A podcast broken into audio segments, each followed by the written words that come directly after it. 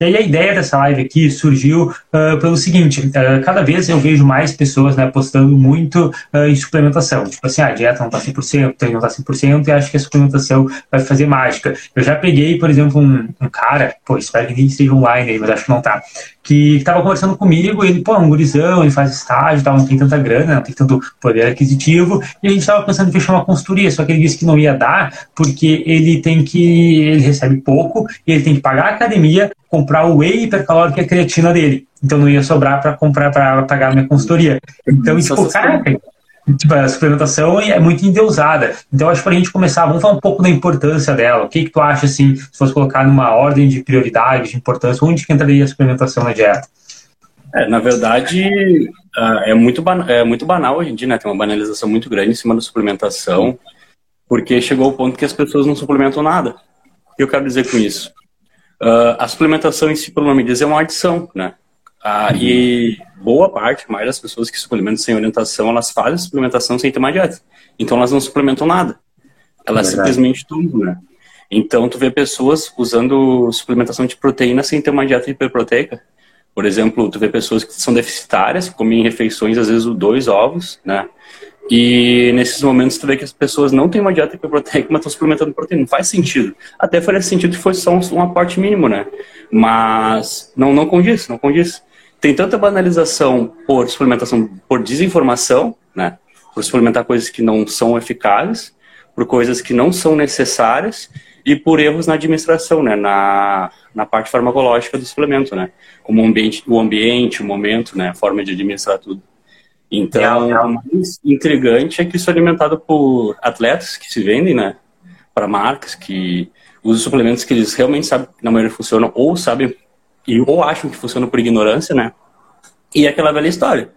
Enquanto os Estados Unidos estão 10 anos na frente, não, não vê BCA para vender, não vê essas porra de glutamina para vender, a gente está aqui ainda usando essas bostas por causa de marketing, né?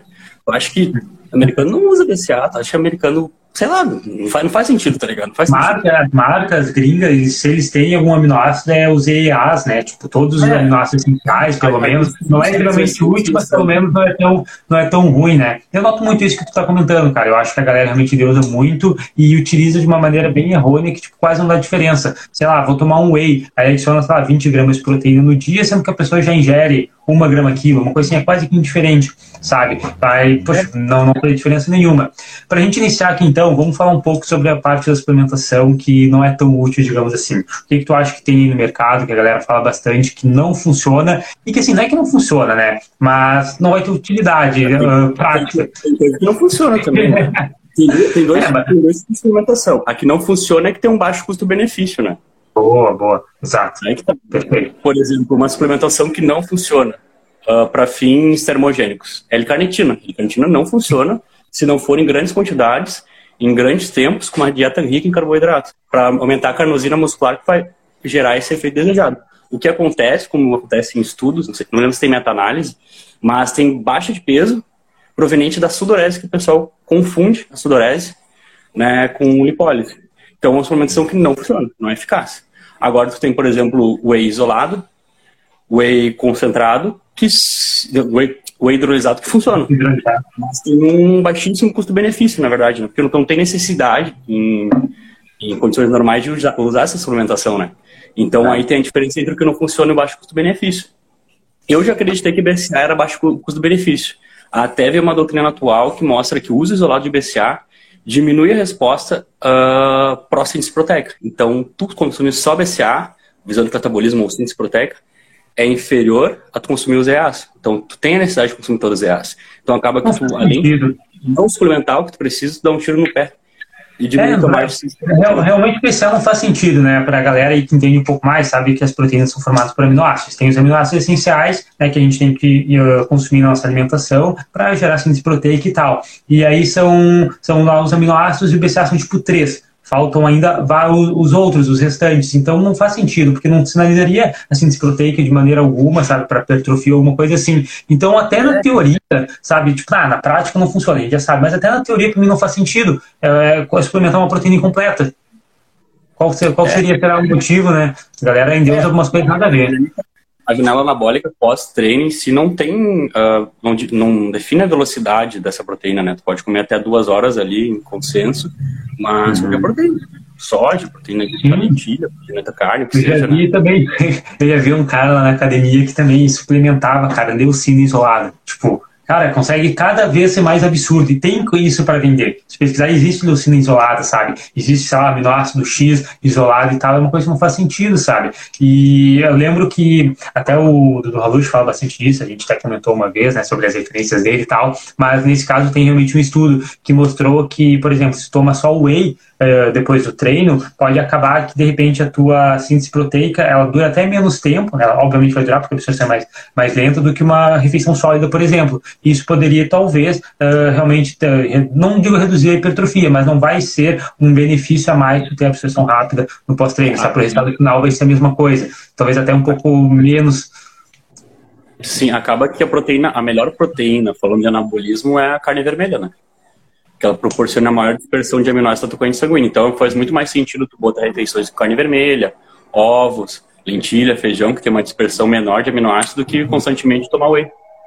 Não, o whey tem benefícios, é uma suplementação que funciona, é prático, eu gosto, mas tu não tem nenhuma vantagem adicional, além da praticidade, né? Eu ainda acho que se fosse para utilizar um whey assim num momento melhor, se fosse pensar em Nutri Time, sabe que poxa é uma coisa que faz diferença, mas também não é ó grande diferença. Acho que no pré-treino até seria mais interessante, por exemplo no pós-treino. Acho que teria bem mais vantagem. Eu acho que até tem mais referência sobre Acho que até tem mais referência também utilizando o whey com pré-treino. Que aqui no Brasil a gente tem essa cultura ainda, né? De, pô, tem que sair da academia com a cotedeira mexendo, tomar whey, né, não pode, não pode misturar com gordura, não pode ter com refeição com gordura no pós-treino e tal. E até tem uma referência que saiu, não sei quando, mas eu vi um cara postando que fala que, tipo, ter gordura ou não na refeição pós-treino não afeta o restock de glicogênio. Então, sabe, existe ainda muito mito, assim, na, na musculação que a gente tem que pra quebrar, galera. Vamos lá. É, esse, BCA. Só, só comentar. Esse lance do, do whey pós-treino é o maior tiro do pé, ó, se não a maior idiotice que já, já foi elaborado, porque o nosso maior pico de GH, ou pelo menos os maiores, dependendo da intensidade de treino, é após o treino. Então tu vai lá e consome whey que grama por grama estimula a insulina da mesma forma que estimula uh, o pão branco, tu acaba cortando, cessando esse pico de GH e desperdiçando lipólise, entre os benefícios de GH. Então, o cara que sai da academia e logo que sai da academia ingere um shake, tu tá desperdiçando essa ótima janela que tem ali hormonal. Não faz sentido, é, outra, é um outro desperdício criado pela cultura uh, da suplementação, né? É, e a gente, é, a gente aprende justamente isso, né? A gente tem que sair do treino e comer imediatamente para parar o catabolismo muscular, como se isso fosse prejudicar, sabe? Pô, quanto mais tempo tu treina, mais prejudica, tem que treinar rápido, não pode passar de uma hora de treino e coisas assim. A gente falou aqui, né, então, um pouco ali do BCA, que é praticamente inútil no estímulo síntese proteica, ainda mais em doses uh, como é indicado pela indústria de suplementos. Outra produção também. Eu acho. Hã?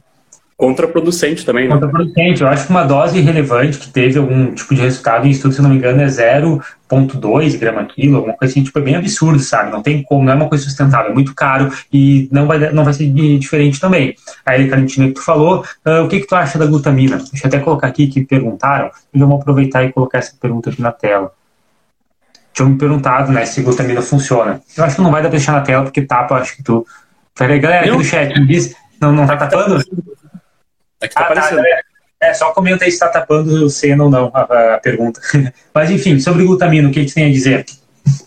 Ah, isso daí a gente não precisa nem comentar, né? A gente não está na Idade Média, né? uh, a gente tem mais de um estudo de meta-análise, né? Para quem não sabe, o estudo de meta-análise é um compilado de estudos, não observacionais nesse caso, onde a gente junta uma, uma grande quantidade de estudos formulados em cima de uma substância, de alguma outra coisa, de um fármaco que uhum. seja, e junto a isso faz uma meta-análise, né, para mostrar e comparar as evidências. Então a gente tem duas. É o padrão ouro. Oi? É o padrão ouro, sim, dos estudos, né, para é, galera. É o ouro, né? Pegar uma, um estudo de meta-análise aí e todos os estudos que a gente tem demonstram, né, e até pela lógica, pelo senso comum, né, o cara conhecer um pouco de fisiologia entende que glutamina não ajuda na hipertrofia e glutamina não ajuda na imunidade. Isso é uma coisa que, que inventaram, faz sentido. A única aplicabilidade nutricional da glutamina é, é para pessoas com queimaduras, pessoas com deficiências ou pessoas com síndrome do intestino irritado, né? Como, por exemplo, também tem caso de permeabilidade intestinal. Em doses grandes ela ajuda, né? E ela pode ser útil, sim. Nesses casos, sim. Mas para hipertrofia, não. Até porque, como a propaganda diz, é o aminoácido mais abundante no nosso corpo. Tu pergunta para as pessoas quando elas falam que, que glutamina ah, ajuda na hipertrofia. Pergunta como é que, como é que ajuda. Sabe dizer como é que ajuda? Nem ideia, nem sei como que seria essa teoria, o que, que as pessoas falam.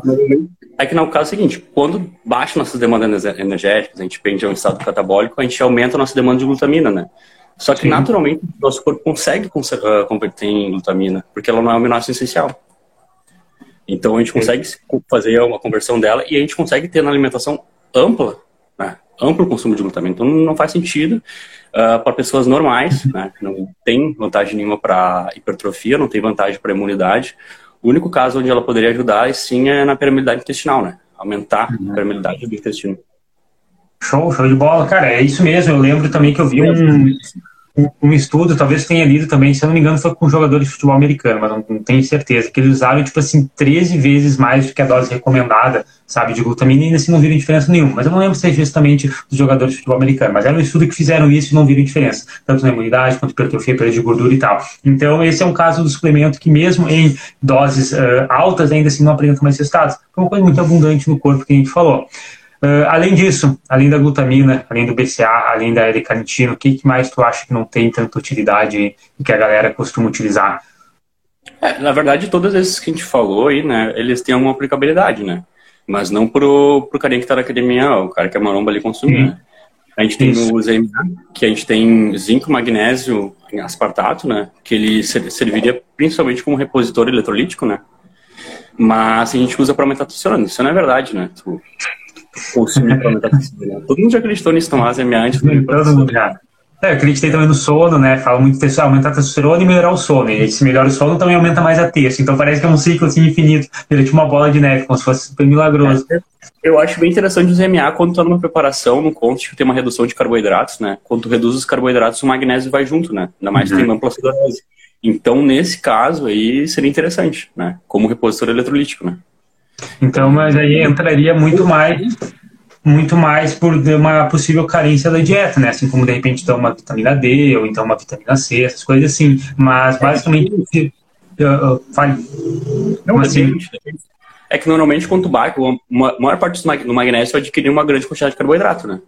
Então, quando tu bate o substrato de carboidrato da dieta e tu não consegue se compensar com vegetais ou tá numa dieta muito restrita, vem a calhar. Fora a oposição da sudorese excessiva, né? Quem faz muito cardio, quem treina pesado, né? Pode ter uma depressão fácil. Então, tu consumir junto na alimentação ZMA pode ser útil e um custo-benefício bom, porque é barato, né? Mas não dá para achar que ela é isso não acontece, né? Não tem, tem texto booster, não existe isso, né? Nem DHA, DHEA, essas coisas. Real, real.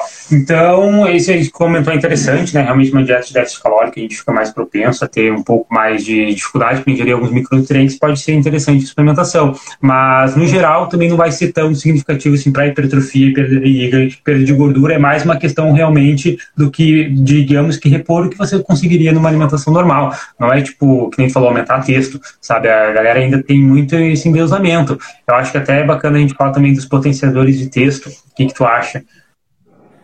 É, não, isso que tu falou sobre uma dieta normal, né? Ah, realmente, tu consegue tirar tudo, até ômega 3, vitamina D, né? Consumo de peixe, especialmente, consumo de algas.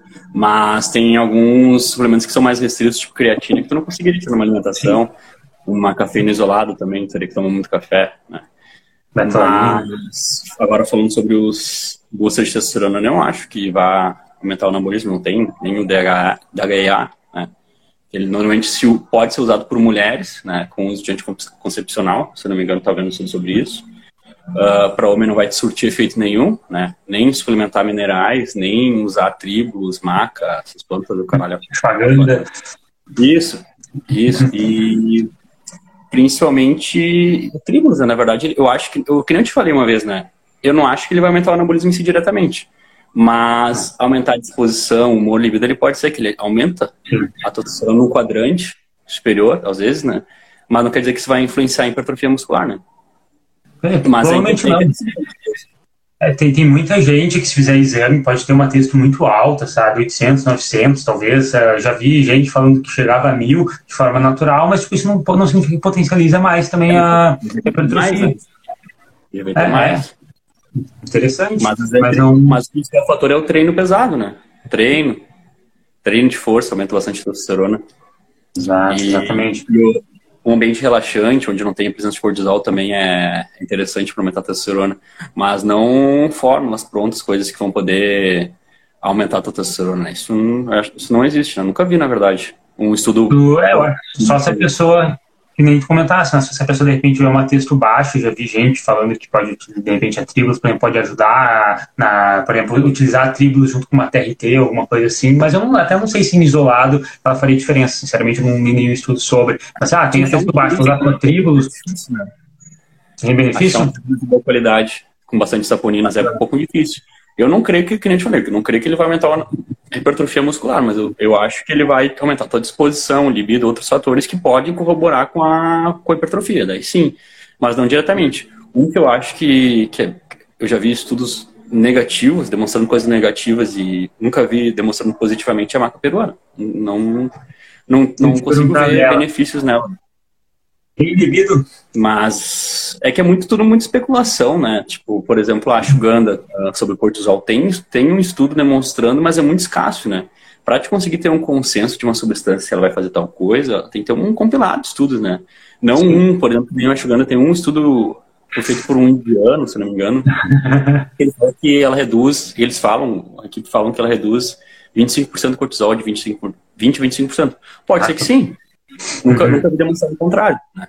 Mas é que esse, a fitoterapia é muita especulação, porque não tem uma coisa tão grande em cima, né? Na maioria das vezes, né? Verdade, verdade. Complicado. Uh, vamos lá, então. A gente falou um pouco de potencializadores de texto e tal. Eu queria agora falar, então, um pouco sobre... Tem mais algum suplemento que tu acha que a gente possa falar que realmente não tem tanta utilidade ou a gente pode ir para os eficientes? O que, que tu acha? Visando rendimento e... Visando rendimento e... É visando mais essa, essa parte mais essa parte realmente do, de força, desempenho, hipertrofia, redução de gordura corporal, porque essa coisa de saúde, assim, a gente sabe que, né, uh, existem uh, coisas também que não, não são tão úteis ou até são úteis, mas acho que não é tão cabível aqui. O que, que tu acha sobre desempenho? Ah, colágeno hidrolisado também, né? Uh, Qual? Se for o colágeno hidrolisado, ah, se for sobre a, o reconhecimento do corpo de bipeptídeos, né? Teu corpo poder reconhecer bipeptídeos peptídeos, mas nunca vi nada pertinente em, em um colágeno hidrolisado melhorar o colágeno, né? Eu, eu acho que isso seria mais papel de outros hormônios, né? Testosterona, si. Se bem que isso é muito da idade, né? A depressão do, do colágeno vai até os 30, atinge o auge e vai baixando uhum. também, né? Mas é que tem, tem muita coisa para vender, né? É muita Sim, propaganda. Tem que ter coisa pra vender. Tem que ter. É que na verdade a galera quer né, realmente um resultado rápido, quer um negócio milagroso. A menina quer usar colagem, ter as unhas fortes, quer ficar com a pele mais bonita e tal. E eu ia perguntar isso aí que o, o Brujax falou. E o tipo 2, eu acho que aquele o C2. Assim. Se eu não me engano, eu não posso te falar uma coisa, vou dizer uma especulação minha. Nunca vi um estudo sobre, mas já vi post sobre. Então não é uma coisa minha. Já vi que ele corrobora na diminuir a depressão de estágio. De, de estágio de, de colágeno.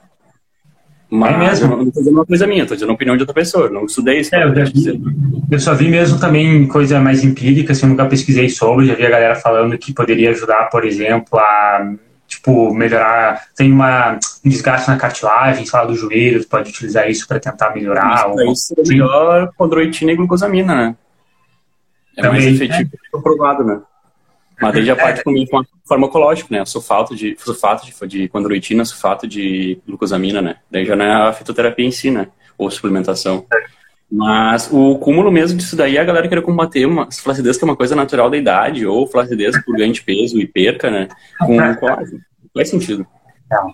Verdade, verdade. Uma coisa que é interessante que perguntaram que a gente pode começar a falar de suplementação eficiente ou então de continuar falando sobre inutilidade. O que, que tu acha do multivitamínico? Eu, pessoalmente, né, um tempo atrás, achava que era tipo, muito bom. Tipo, ah, é excelente, é um ótimo custo-benefício e tal. E, de fato, ele tem uma certa utilidade. Mas, sendo bem sincero, né, as quantidades que vem nele, a maioria dos uh, multivitaminos uh, nacionais não são uma quantidade assim tão relevante. Eu acho que quase que indiferente, sabe? Estava dando uma olhada assim nas tabelas, por exemplo, no multivitamínico que eu tinha comprado um tempo atrás e, cara, sei lá, quase é indiferente, assim. Eu não, não vejo quase nenhuma utilidade. O que, que tu acha? Cara, é que tem, tem alguns multivitaminos que ele tem um, uma, várias vitaminas e minerais. Mas também a gente tem que uh, levar em consideração o valor da biodisponibilidade, né? Que é, que é mais baixo que tu começa in natura, né? Uhum. Uh, o que eu sempre quando eu vou comprar um multivitamínico, eu gosto de avaliar uma coisa, é um, um, item só que eu acho interessante, que é o selênio. Que é uma coisa que poucos uhum. têm, e é uma coisa dificilmente fica na alimentação, né? Mas, obviamente, consumindo multivitamínico, a biodisponibilidade é mais baixa, né? Uh, é, que, é, que, a gente tem dois padrões de multivitamínico, né? A gente tem o nacional e o importado, né? O importado tu vai ter tudo que, que tu imagina. Vai ter vitaminas, vai ter minerais, vai ter fitoquímicos, né? uh, indol Mais altos também. Exato, enzimas digestivas. Tem uns que tem hiperdoses é. de, de vitamina D. Então, é, são coisas muito maiores, né? Tu vê antioxidantes, enfim, muitas coisas que aqui tu vai ver uh, os multivitamínicos mais padrão. É um pó que eles compram da China, que eles pegam aquilo pronto e fazem um polivitamínico de azeite e vendem por 20, 30 pila, né? Não, não, se é para usar nesse caso aí, não estou dizendo que tem que usar o importado também, né? Ele pode ter algumas propriedades é mais caro também, mas na maioria eu não acho tão interessante. Na dúvida, eu mandaria.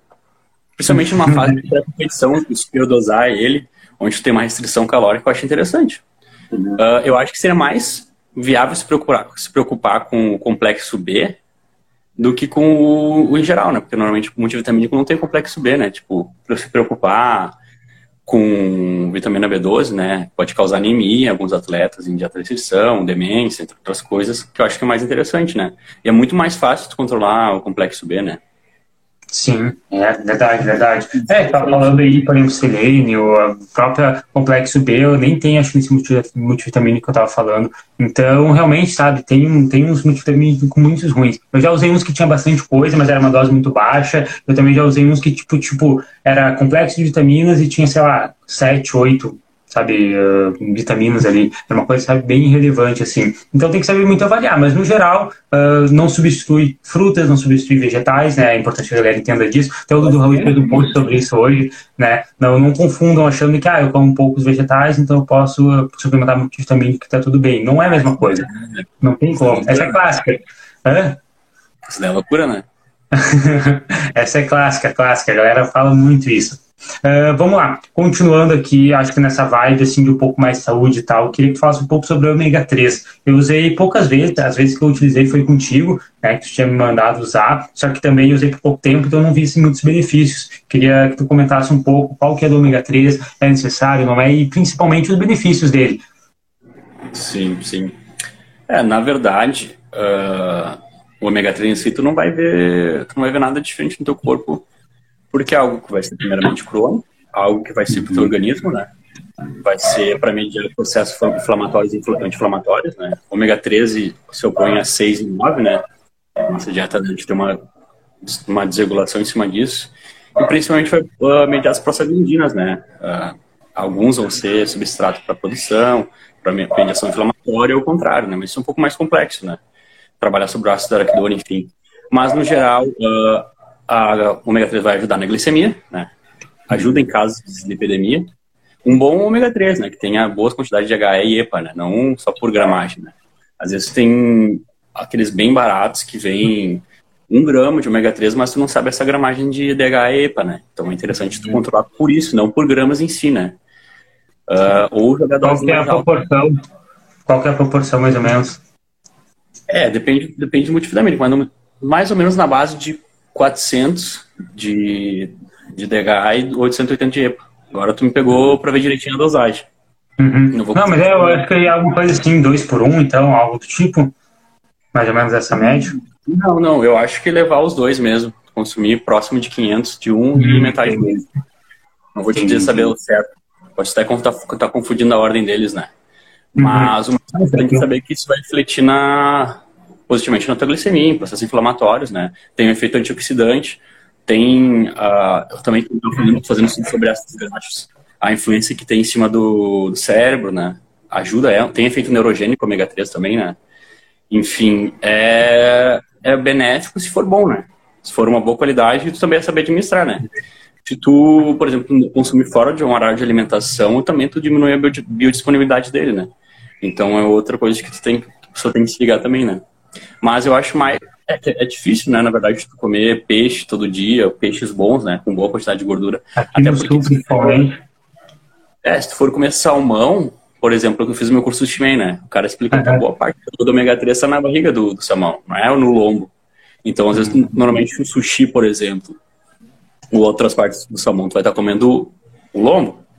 Normalmente o sashimi, uh, partes do gunkan que vão feito com a barriga, né? Então até isso pode variar. Então é interessante suplementar uhum. ômega 3 por, por esse motivo, de uma boa qualidade. Uhum. Mas mais voltado realmente para o quesito da saúde. Então, hipertrofia, perda de gordura corporal seria é, talvez um benefício indireto a isso.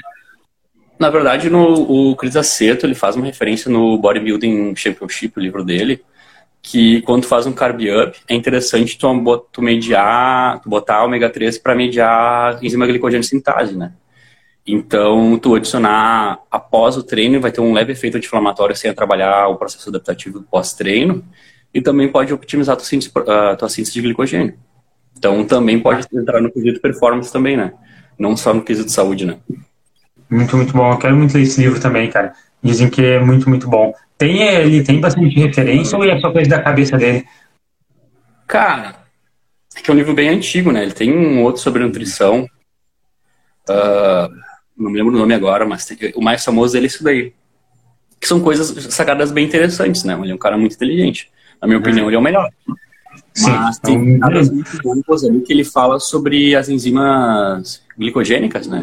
Ele fala sobre fosforilase, né? Que vai fazer a depressão de glicogênio e a glicogênio sintase. Então, por exemplo, tu fazer aeróbico excessivo, treino aeróbico, vai aumentar fortemente a glicogênio fosforilase. Enquanto tu uh, diminui o aeróbico, tu descansar, né? Tu fazer um treino de força um dia antes do campeonato, vai aumentar a glicogênio sintase, né? O ômega 3 vai ajudar a fazer esse, ter esse efeito também, né?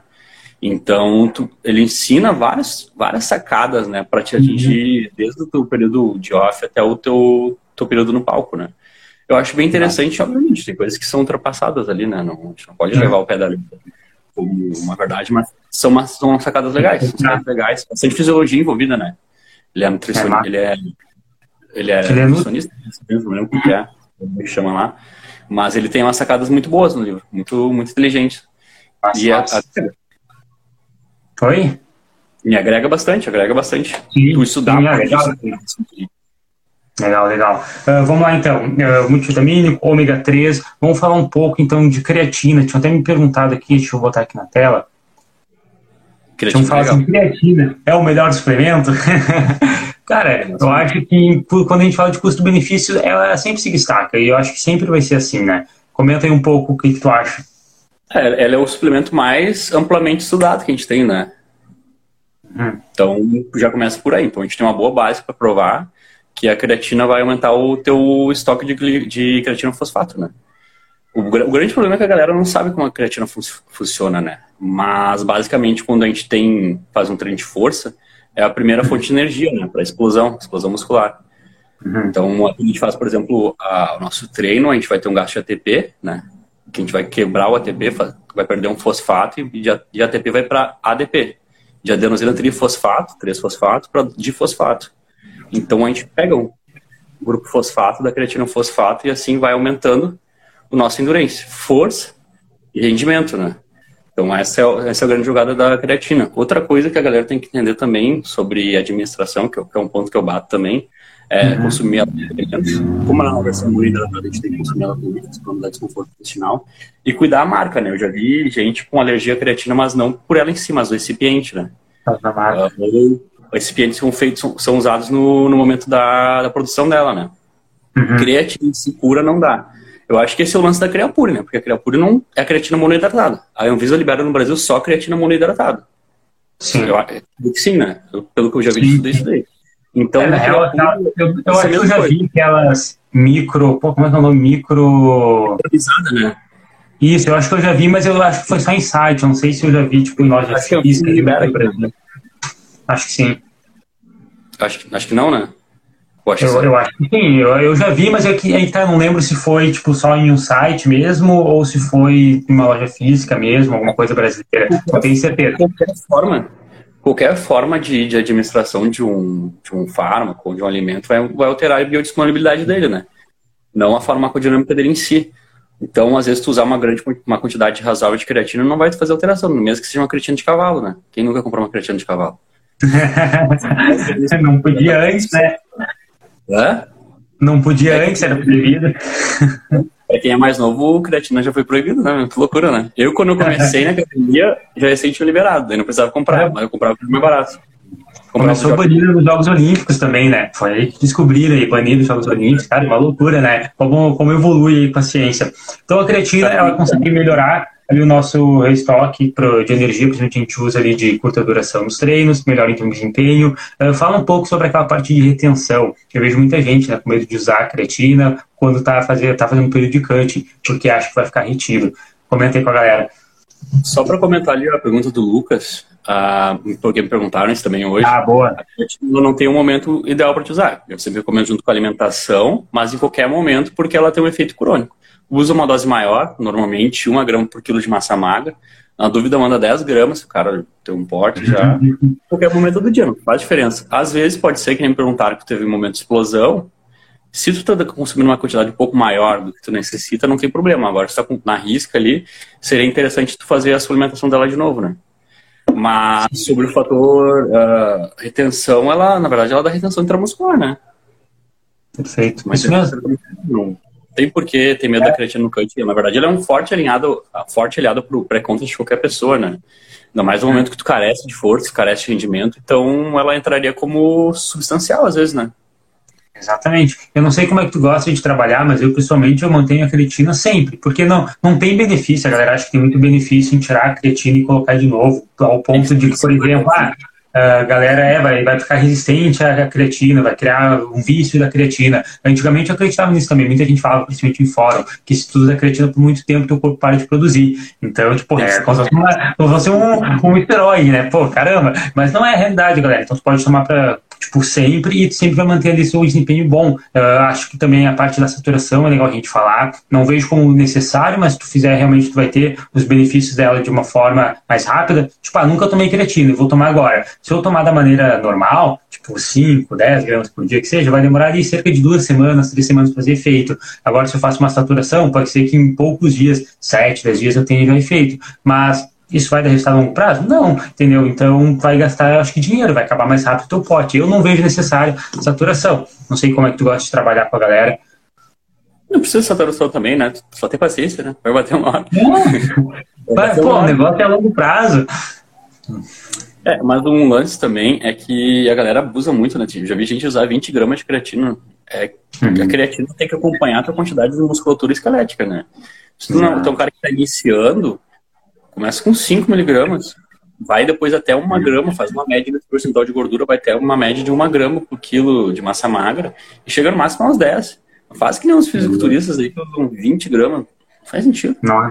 Assim como também, na, apesar de de, a dose recomendada ser de 3 a 5 gramas, de fato, para quem é atleta, para quem treina muito sério, isso não é a realidade da composição corporal da pessoa, né? Então, isso que tu falou é legal, da massa muscular. Eu normalmente recomendo algo em torno de 0,07, 0,6 uh, que peso, peso corporal. Aí eu já vou pelo peso corporal, porque às vezes a galera não sabe quanto que é massa magra, né? Aí isso aí que tu comentou não, do. Mas é uma. No olhômetro mesmo, né? Tirar uma média é. da musculatura do cara, né? Eu acho mais interessante. Sim, assim, também. Mas cara tem 10% de gordura corporal, tem 80 quilos, bota 7 gramas para ele.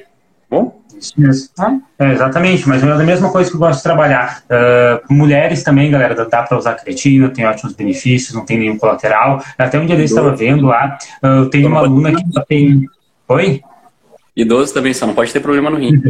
Idoso. eu tava até. Eu tenho uma aluna, cara, que ela tem lupus. E ela disse que a Nutri dela tinha. Eu, eu comentei contigo, né? Comentei faz tempo isso aí, que ela tinha comentado que não podia usar creatina, porque ela tem lupus, eu sei que começou a dar uma viajada. E até recentemente eu dei uma pesquisada, tem até um estudo falando que é de boa usar creatina com lupus, pode ter benefício e tal. Creatina tem até, acho que, uh, ligação também com combate à depressão, tipo, é, é quase universal. Acho que tudo que coloca creatina melhora. Então, use creatina, por isso que é tão bom e é muito barato. Tem aquela, especulação dela, tem aquela especulação dela diminuir a miosina, né? Não, não é miosina. Como é que aquele. Agora me fugiu o nome daqui, da biostatina. Né? Ela diminuía a biostatina, né? A biostatina ela é reguladora da, da síntese proteica, né? Síntese proteica muscular. Uhum. Daí tem especulação que ela diminui a, a, a, a miostatina, mas acho que também é especulação. Nunca vi algo. Eu já vi isso, ah. mas nunca vi completo. Sim. Mas mesmo que de repente diminua a miostatina, é, é, já é comprovado que ela realmente reduz a hipertrofia uh, se tem menos miostatina? Isso o quê? Se a miostatina reduz a hipertrofia, se diminui a miostatina, tem estudo disso? Eu acho que é só correlação, não? É, é aí que tá, é especulação também, né? Tem aqueles né? tá. tem, tem uns, uns repetidos que, que prometem diminuir a homeostatina também, né? Por exemplo, para quem não consegue criar o nexo, quem nunca viu aqueles bois gigantes que eles são selecionados é. geneticamente? O grande problema deles genético é uma deficiência de miostatina, né? Assim, por exemplo, uhum. como no GH, a somatropina vai propiciar a produção, somatostatina na adenopófise vai ser que vai regular pulsos dos somatotrófos de somatostatina diminui de H, assim como o de miostatina diminui de síntese proteica, né? Tem toda aquela, aquela roda de produção e tudo mais que vai te limitar. Mas a explicação é... É, eu lembro que uma vez estava até pensando sobre cigarro. O cigarro também tem impacto na miostatina, mas, sabe, não é ainda comprovado que isso teria algum resultado na hipertrofia ou algo assim. Enfim, uh, deixa eu ver se tem aqui mais algum suplemento que a galera perguntou específico. Tem, tem um aqui legal que é bacana a gente falar que quase ninguém sabe. Poxa, cadê? Ah, quando eu não sei também. não, não, mas isso aqui é. A gente sabe, mas a galera talvez não, não entenda. Uh, qual que é o melhor whey para o ganho muscular? Ganho de massa muscular, hipertrofia, enfim. O melhor whey, né? Uh, tem tantos, concentrado, isolado e hidrolisado. Qual que é a diferença entre os três? Ah, o melhor whey gourmet, aquele de churros. Poxa, uma vez uma mina lá pagou 150 reais naqueles whey de 450 gramas, sabe? Puta que pariu. Ah.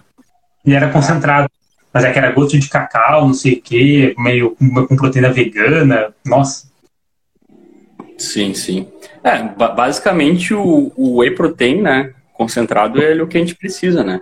O isolado só é necessário para pessoas que têm uh, problema com intolerância à lactose, né? O processo de isolação dele, ele perde, perde a parte de carboidratos, né? A, a lactose é o carboidrato. Então é o único intuito de, de, isolado. Não precisa pagar 200 pila tá achando que vai melhorar, muito menos pagar 300 hidrolisado, né? Onde ah, tem o processo é de hidrólise e a quebra em aminoácidos, né? Isso daí seria mais para quem tem um sério problema de digestão, né? Só para patologias muito, muito, muito específicas em si, né? No geral, todo mundo tem que usar o concentrado. Uhum. E outra, se tu, ah, eu vou usar whey isolado em cutting, velho, se tu tá em cutting, tu não vai usar whey, porque o whey tem uma densidade calórica muito, muito alta. Não faz uhum. sentido. Já vi dizer, é, tipo, fora que... concentrado book, whey isolado para cutting. Que? Faz sentido. Fora que a diferença é, tipo assim, 5 gramas de carboidrato, 4 gramas de carboidrato, nenhuma coisa significativa, sabe? E nem tem gosto bom, e nem tem gosto bom pela porra de isolado, já, já, já tomei um whey isolado. nunca tomei, cara, nunca cheguei a tomar. Ganhei já, eu nunca comprei também, uh, mas eu ganhei uma vez um, é, é, é, o gosto daquele que tu arrota whey, sabe? Da, do soro do é. leite em si, puro. Mas então foi aquele hidrolisado.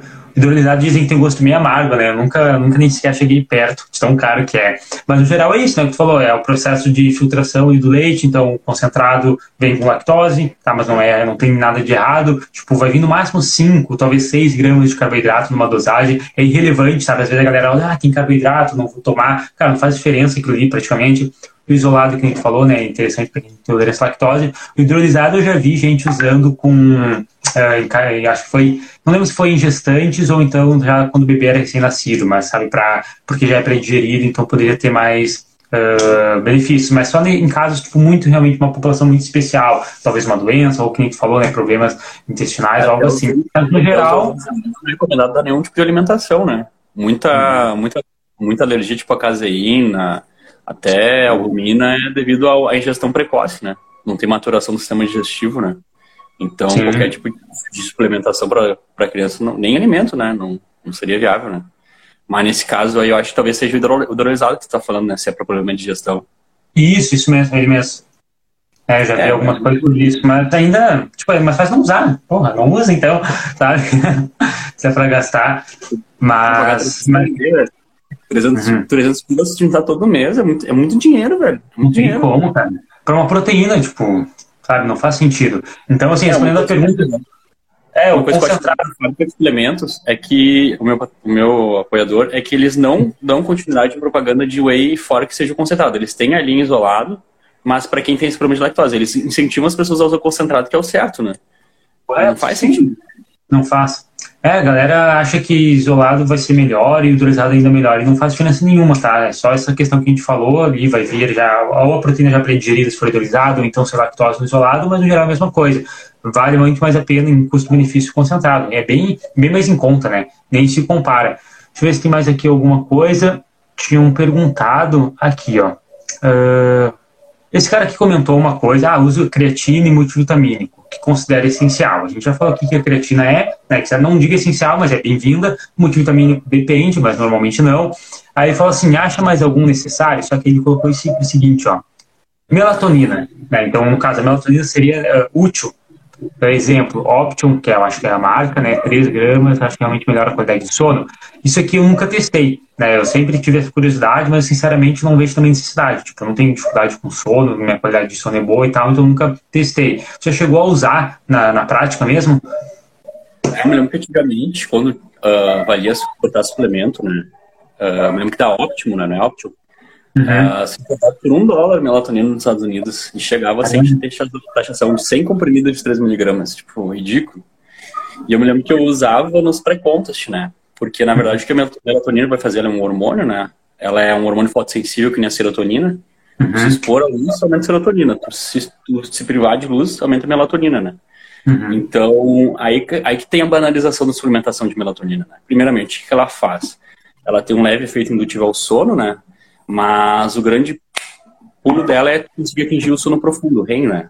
O sono profundo é onde a gente tem a limpeza, onde a gente tem o nosso descanso de verdade, onde tem os nossos sonhos, né? Tem a nossa produção de GH.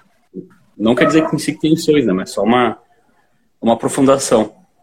Mas tem a produção de GH é a qualidade de sono, né? Às vezes tu pode dormir 5 horas, teve um bom período de REM, não, teve, não entrou em estado de vigília, é muito melhor que tu às vezes dormir 10 horas e toda hora ficar em estado de vigília, né? Isso daí é interessante usar em alguns casos, mas aí que tá a banalização. Tu conseguir despertar, dispersar naturalmente a melatonina é uma coisa muito difícil hoje em dia porque a gente tem o advento do, da tecnologia, né? Por exemplo, as pessoas com celular, as pessoas com vendo TV, e o breu total é necessário para a melatonina, né? Tu relaxar.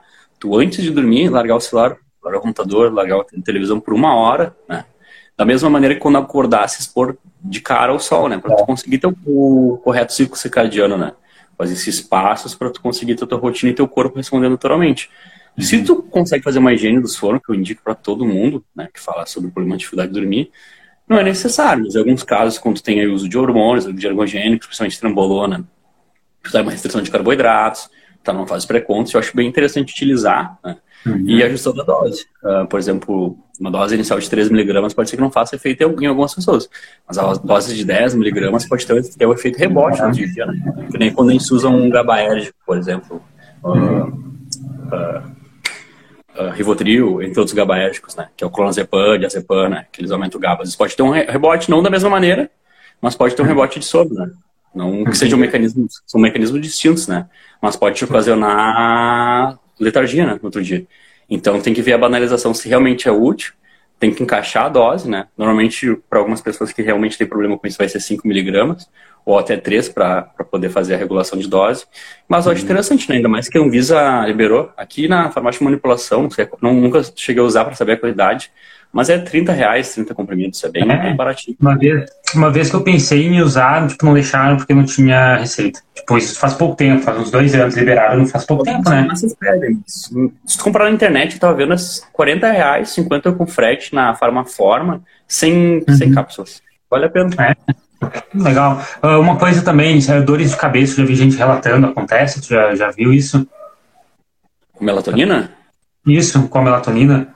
Uh, um aluno meu, ele usa muito, usa bastante melatonina, e ele disse que às vezes, quando ele está tomando por muito tempo, ele tenta aumentar a dose, morre sem sentir dor de cabeça, como se fosse um colateral. Mas só realmente tá para ver se, se ele faria sentido.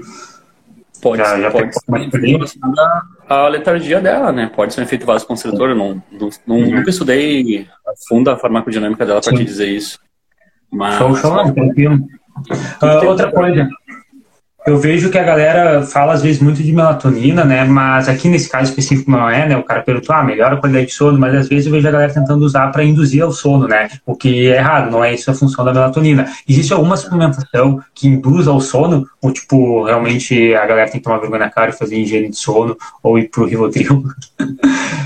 Eu acho interessante suplementar GABA, mas GABA com vitamina B6, né? Para passar a barreira hematocefálica. Muita gente suplementa só GABA, mas não tem tanta efetividade na biodisponibilidade dele, né? GABA, para quem não sabe, é um uh, neurotransmissor inibitório, né? Ele promove relaxamento. Coisas que a gente consegue, por exemplo, no Rivotril, de uma maneira muito Então, suplementar GABA com vitamina B6 eu acho interessante. Eu acho que vai reduzir o sono, vai promover o relaxamento e até ataques de, de ansiedade.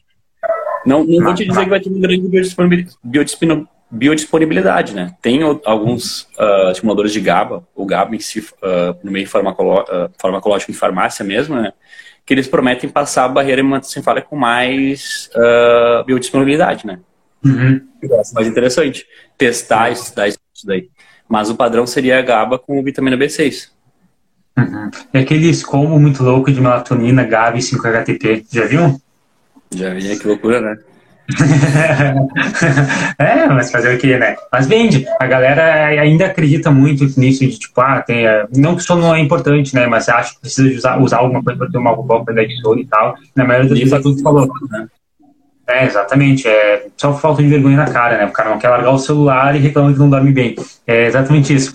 Pessoal, seguinte, faltou falar de um suplemento aqui que é muito, na minha opinião, é muito útil, né? Que é a cafeína. Mas enquanto a gente fala disso aqui, Comentem aqui, no, coloquem aqui nos comentários se vocês têm mais alguma dúvida sobre algum suplemento, mais alguma dúvida, dosagem, qualquer coisa do tipo, enquanto a gente fala da cafeína.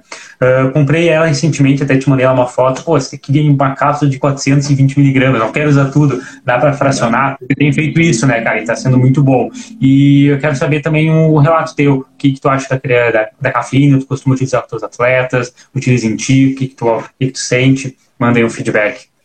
Mas em que sentido? Sentido ergogênico? Sentido... Bom, tá, então vamos, vamos falar primeiro de perda de gordura. A maioria da galera usa eh, cafeína pelo efeito termogênico. O que, que tu acha sobre?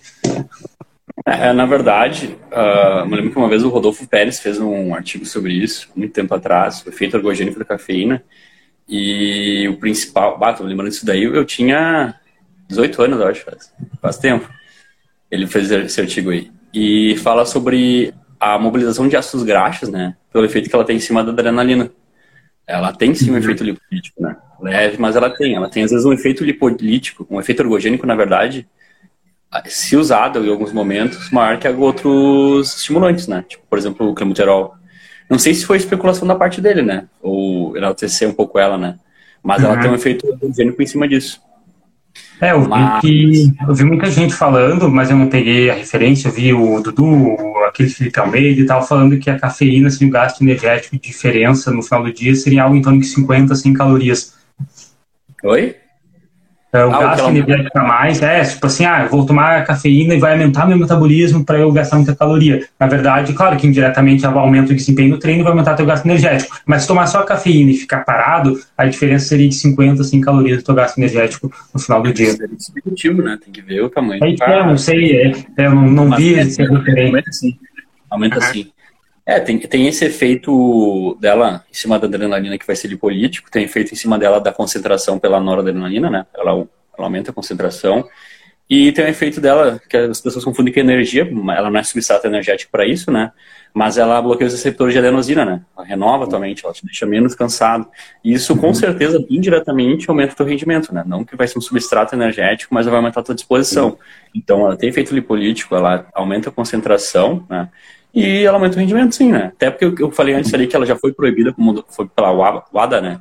Ela foi uhum. considerada até pouco tempo atrás um, como doping, mas eles mostraram que até uma tal dose dela não teria tanto efeito ergogênico assim, não atrapalharia nem ajudaria tanto alguns esportes, né? Então ela foi retirada da, dessa lista, né? Uhum. Então, eu acho que, como eu te falei, uhum. também é um suplemento, às vezes, essencial. Não, não recomendo o uso contínuo, né? Não recomendo uma superdosagem, que nem pessoas usam 400 miligramas. Eu eu já usei muita cafeína, já usei outros estimulantes mais fortes, e acho que 400 miligramas é uma dose muito alta, me dá hipertermia, me dá cefaleia, né? Porque ela tem um efeito vasoconstritor, né? Uhum. Então pode dar dor de cabeça, pode dar inúmeras coisas, enjoo, né? Verdade. Vejo uma é, galera tremendo muito, ansioso. Mexe com a neurotransmissão, pode dar ansiedade, né? Então, não é uma coisa que pode ficar brincando, porque não é um, não é um suplemento assim, é um ergogênico, né? Um ergogênico que foi foi tá sendo utilizado como suplemento banal, banalizado, né? Cara, eu já, já vi gente usar uma grama de, de cafeína por dia. Caramba! o pessoal é louco, não tem como. É, tipo, se a pessoa usa uma grama de cafeína e tem um efeito, sabe, ok, Sim, então nem tem um efeito, é porque não era cafeína, sabe? Também tem muito isso. Já usei várias cafeínas de, de farmácia, manipulações diferentes, várias não, né? Duas, na verdade, e uma batia e outra não, na mesma dose. Então também tem essa essa procedência, achei interessante investigar. E uma coisa que é interessante da cafeína que tu falou, né, não é substrato energético, ela aumenta sua exposição. É e baseado nisso. Oi? É que isso depende, depende a manipulação, depende o recipiente, depende uhum. se o ambiente uhum. é ácido.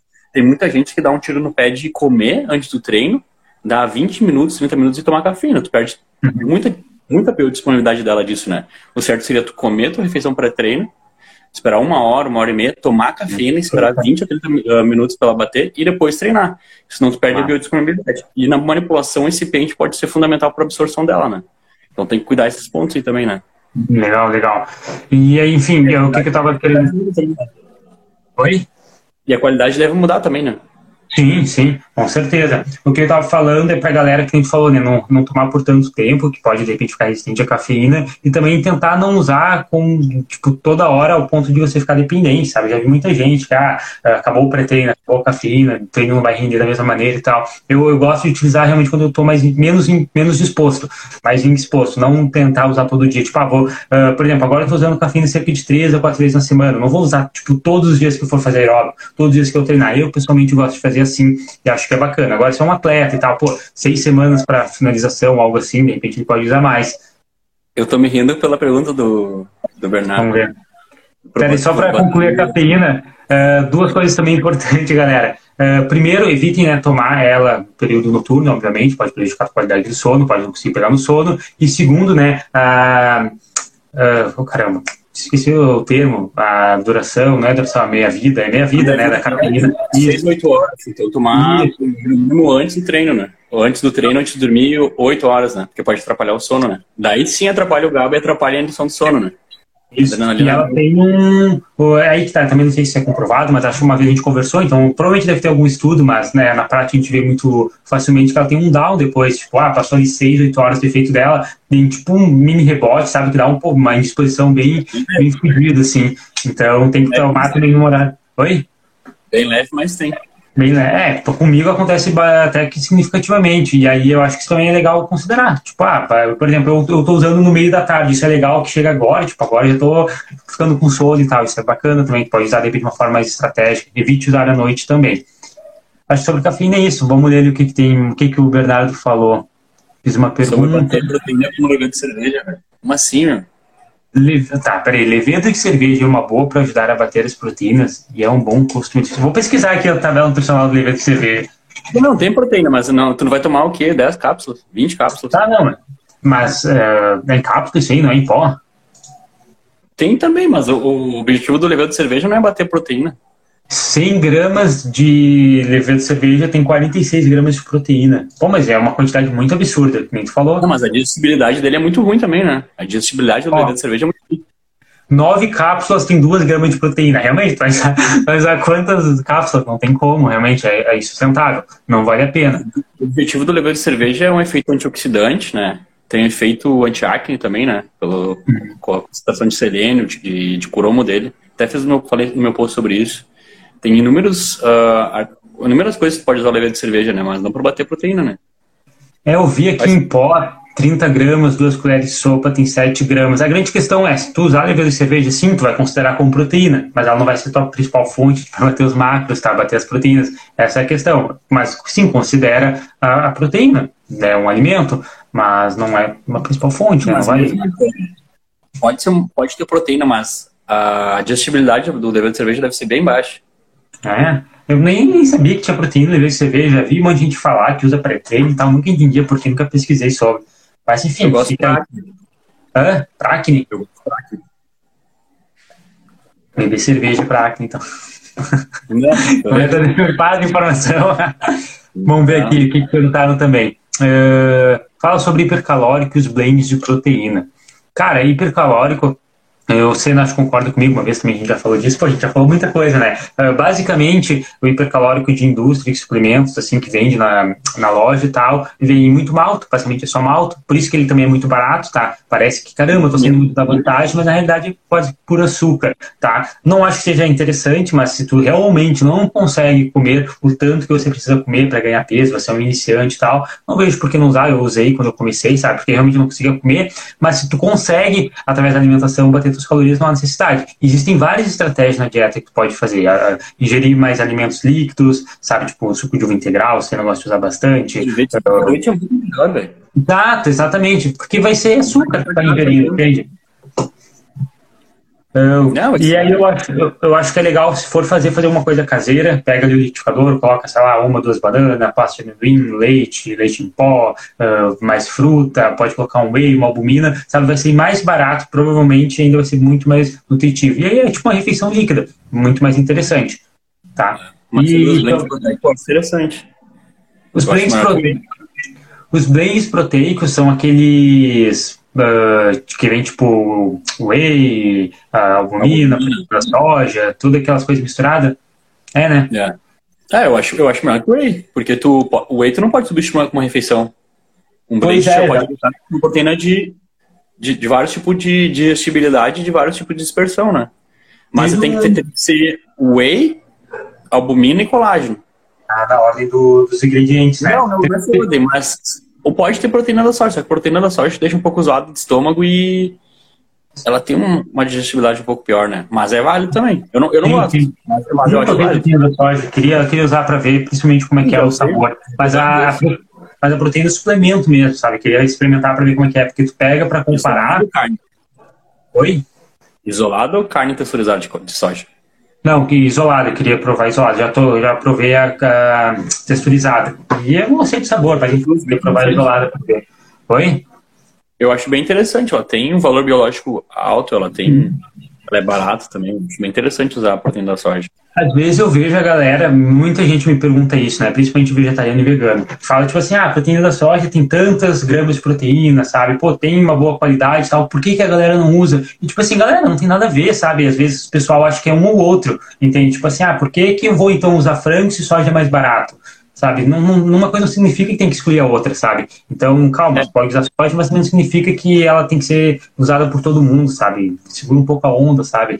Não é todo mundo que curte, isso assim, ah, o ovo é barato. Se o cara bota na prática de usar carne de soja, que é proteína texturizada, ou a isolada, ela não, é, ela não é tão gostosa, ela não, é tão, não tem uma palatilidade muito boa, né? Então acho que é por isso que a galera não usa, até por eles as pessoas evitam usar nos blends proteicos por causa disso, aquele gosto dela, né? Tem gente que já não gosta do gosto whey, a gente não gosta da, do gosto da proteína da soja. É muito mais, mais ou menos essa Galera, seguinte, eu recebi três perguntas ali embaixo na, na caixinha ali, só que eu abro aqui e não aparece. Inclusive, uma dessas deve ter sido do Bernardo que eu tinha mandado. Então, se você tá aí perguntou alguma coisa ali no ponto de interrogação ali embaixo, eu não tô conseguindo ver. Manda aqui no chat mais a, a dúvidas que vocês têm, tá? Sobre o hipercalórico que a gente comentou, já vamos aproveitar também e falar um pouco sobre malto, né? Malto, malto dextrose, essas paradas todas aí. Uh, enfim, não tem muito o que falar na realidade, né? Mas não passa também de carboidrato simples, é quase açúcar. O insulina suficientemente, né?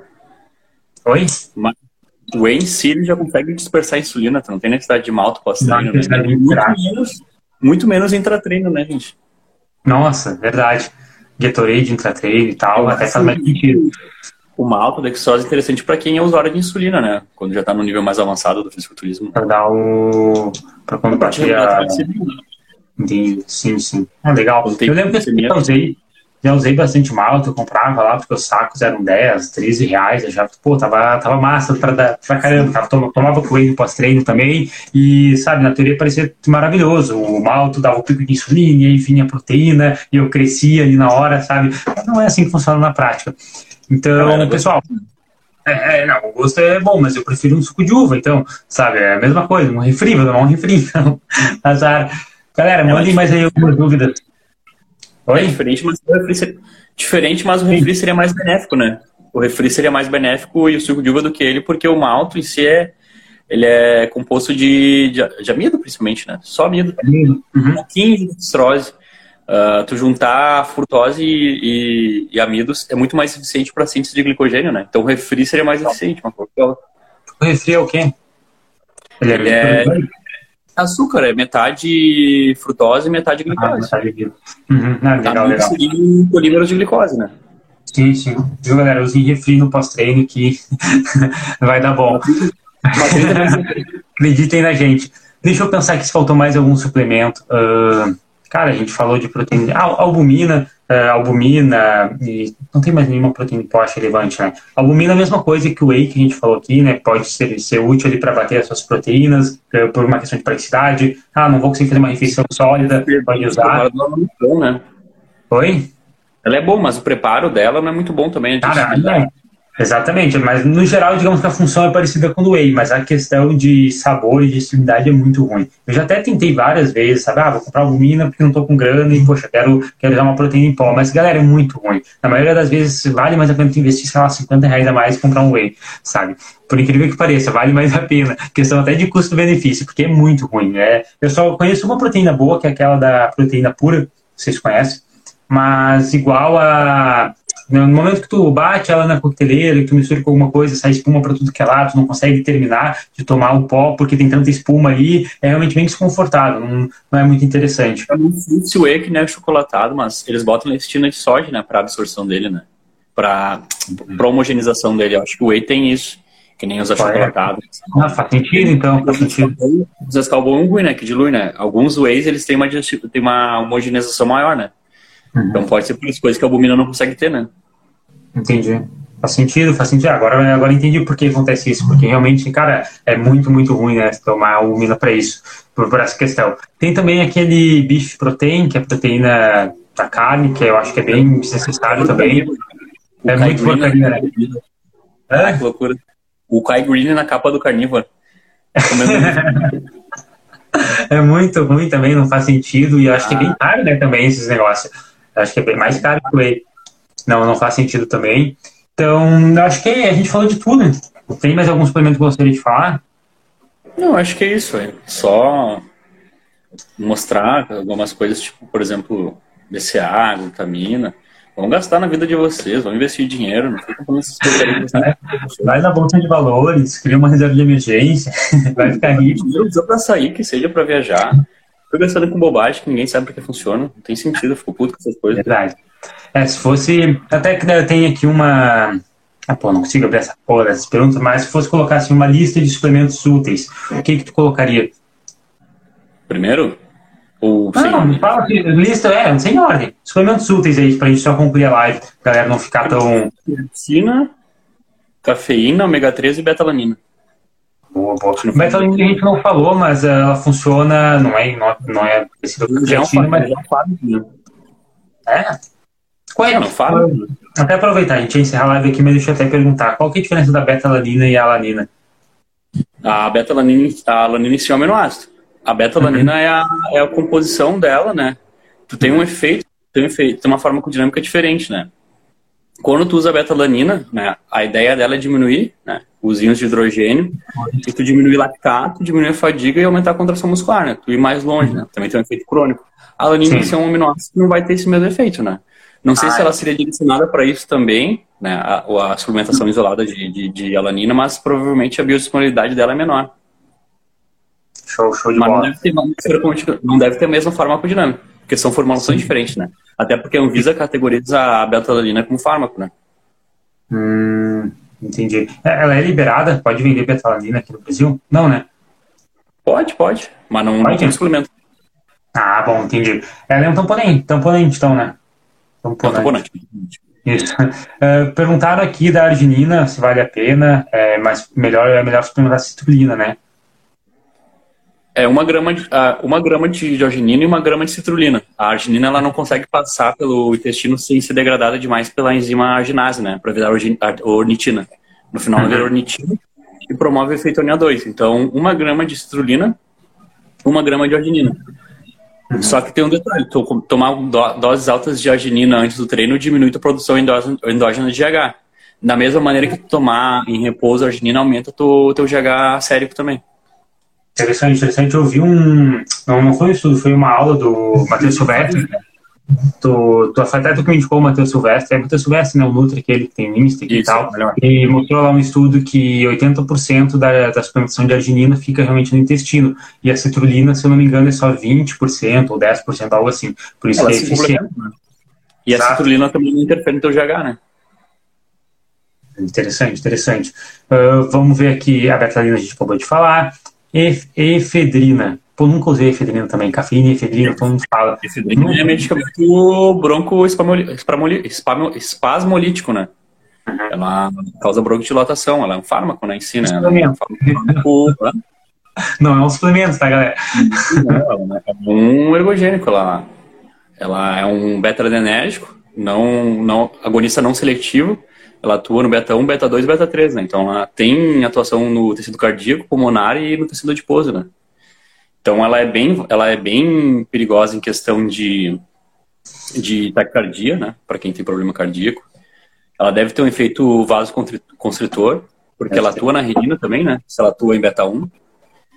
Enfim, não é muito bom, não. não, não é, eu não é, eu vejo muita. Mesmo não via mais gente, né? Principalmente em fóruns, usando bastante cafeína e efedrina, comparando até mesmo com climuterol, essas loucuradas assim, mas nunca. Acho que o climuterol é mais seguro, né? Porque o climuterol tem mais seletividade com beta 2, né? Exatamente. É, a efedrina é banida também, né? Não, não pode, é doping. Não, não. Ela, ela, é, ela, é regulamentada pela Anvisa, o, o franol, né? Mas daí não é só ela por ela e teofilina, né? Teofilina é uma xantina, que nem cafeína também, né? Saquei, saquei. Pessoal, seguinte então. Pô, a gente já fechou uma hora e dez live, cara. Foi muita coisa, nem vi. Uh, mano, seguinte, uh, fala um pouco com a galera, dá um recado aí de despedida pessoal. Uh, antes, na verdade, de comentar, só queria agradecer a todo mundo que ficou até o final. A gente bateu por 20 e poucas pessoas ao vivo e agora ficaram 13 aí, né, corajosos, ficando uma hora e dez aqui com a gente. Então, muito obrigado, galera. Valeu também, Andrei, por ter topado o convite de fazer a live. E agora é o seu momento, mandem um recado aí pra galera. Não, era mais o que eu falei antes ali, não gastem dinheiro com bobagem, não gastem dinheiro com coisa que você sabe que funciona e você tenha sempre o básico, né? Antes de querer suplementar, faça uma alimentação correta, né? É o, é o mínimo, né? Exatamente, perfeito. A suplementação não é tapa-fúria de dieta, galera. Vamos tomar vergonha na cara, vamos fazer dieta, vamos fazer higiene do sono, vamos cuidar, vamos comer vegetais, vamos cuidar de tudo. Só... Oi? Os hábitos, isso. né? Viver saudável é ter hábitos. Não Exatamente. Única... Um suplemento, né? Um comprimido. Exatamente. A única coisa que talvez possa suplementar, porque né, realmente na dieta não vai conseguir de forma né, da mesma maneira, é a creatina, a cafeína, né, de uma forma tão concentrada. Betalanina também não é tão necessária para a gente praticar musculação. Acho que a creatina é mais interessante. E acho que é isso. O resto tudo, galera, vai comer suficiente. Questão do ômega 3, que peixe é caro. Outro detalhe que eu tô conseguindo isso toda hora é porque eu tô com um gato aqui usando pelo. Eu ah, toda hora com Tranquilo, então. Fechou então, pessoal. Fechou. Pessoal, muito obrigado. Valeu, cedo. Eu vou deixar a live salva, tá? Depois quem quiser conferir, mandar para os amigos, fica à vontade. Valeu, boa noite. É nóis. Tchau, tchau.